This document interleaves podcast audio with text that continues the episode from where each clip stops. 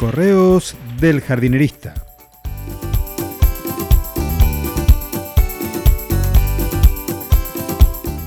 En el episodio de hoy, el bonsai de 3 metros. Drama.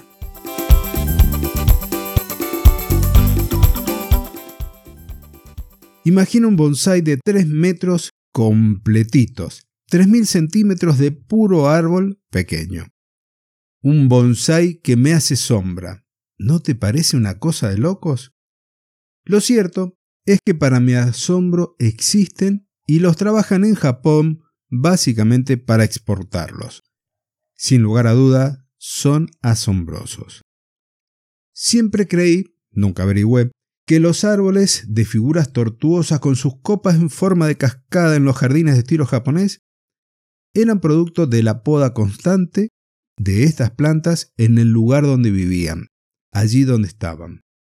Tal vez sea así, o muchos sean así, pero estos ya los hacían con plantas grandecitas.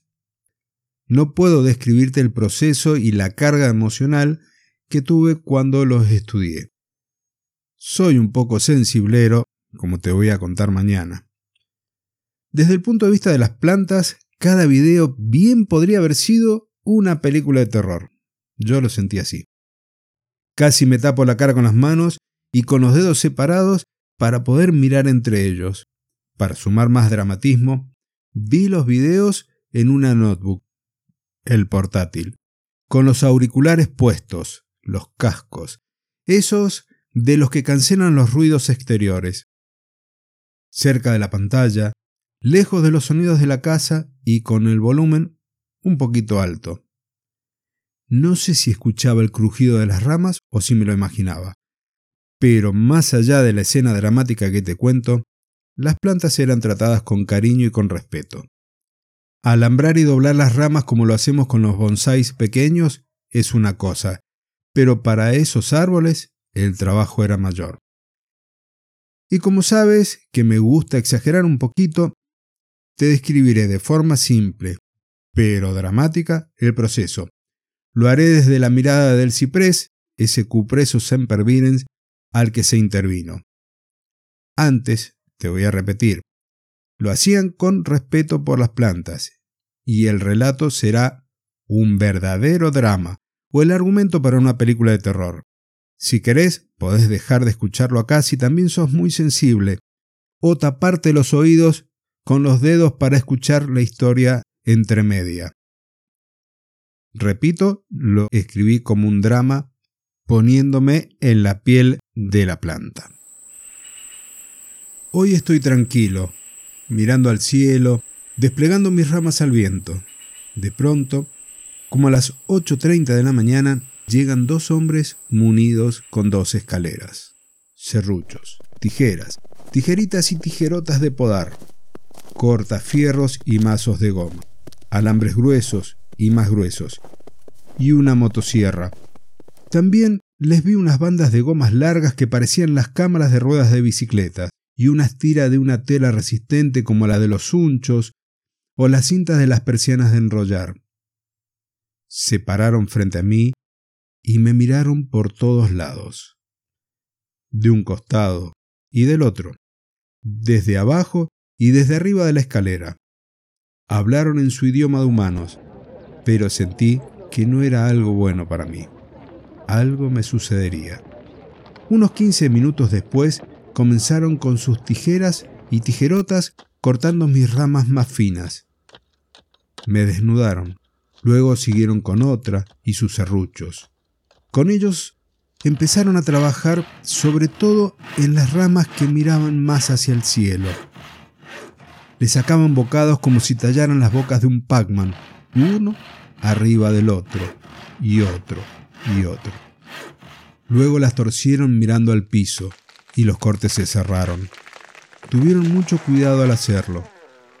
Luego ataron mi brazo a una estaca en el piso para que no mirara nuevamente al cielo. Me colocaron una cinta plateada que no había visto, tapando todo el lugar en el que trabajaron. De inmediato tuve que comenzar a producir tejido y a soldar esas uniones que se estaban formando. No contento con ello, ahora comenzaron a realizar cortes a lo largo de mis brazos más fuertes. Clavaban esas herramientas que parecen cortafierros con la ayuda de los mazos de goma. Desgarraron mis carnes. Luego, comienzan a cubrirme con las gomas y por encima con las telas como si fuese una momia. Con ayuda de gruesos cordeles empezaron a retorcer cada parte, para un lado y para el otro. Me atan nuevamente al suelo como si me quisiera escapar y colocan alambres para llevar mis ramas a posturas caprichosas, porque yo no crezco de esa manera. Ya terminó el día. El dolor es insoportable.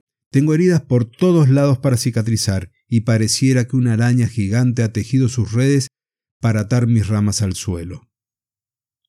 Un año después, todas las heridas se han curado. Las dos personas siguieron viniendo todos los días, pero era el turno de mis vecinos.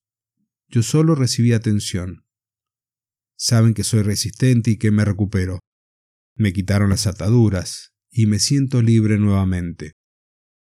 Dicen que algún día me cambiarán de lugar, que me llevarán a tierras lejanas y haré nuevos amigos. Seré el centro de atención en un jardín. Todos los humanos que pasen por allí me dirán cosas bellas y se sacarán fotos conmigo. Yo no lo sé y hoy no quiero pensar en ello. Y ahora sí, este es el cuento. Después me gustaría que me digas qué piensas de él. Es mi primer cuento dramático. Lamento si no ha sido de tu agrado, pero es la forma en la que yo viví esos videos. Los jardines botánicos japoneses a mí me encantan, son preciosos, están cuidados hasta el último detalle. Algunas prácticas son secretas, pero el respeto que tienen por la naturaleza y por cada elemento presente se hace sentir a los visitantes. Una de las cosas que me gustaría por ahí que también te quede es que si nos gustan realmente los bonsai gigantes, podemos llegar a tener uno de ese estilo, no precisamente un bonsai, pero sí de ese estilo, imitándolos con la poda. Y aquí te podría recomendar un video que hizo Fernando para su canal de YouTube con la poda de un olivo para que veas cómo se lleva a cabo. Pero eso es una técnica de poda y no se trabaja como se trabajaron estos árboles que te comentaba recién. Y hasta aquí el correo del jardinerista de hoy.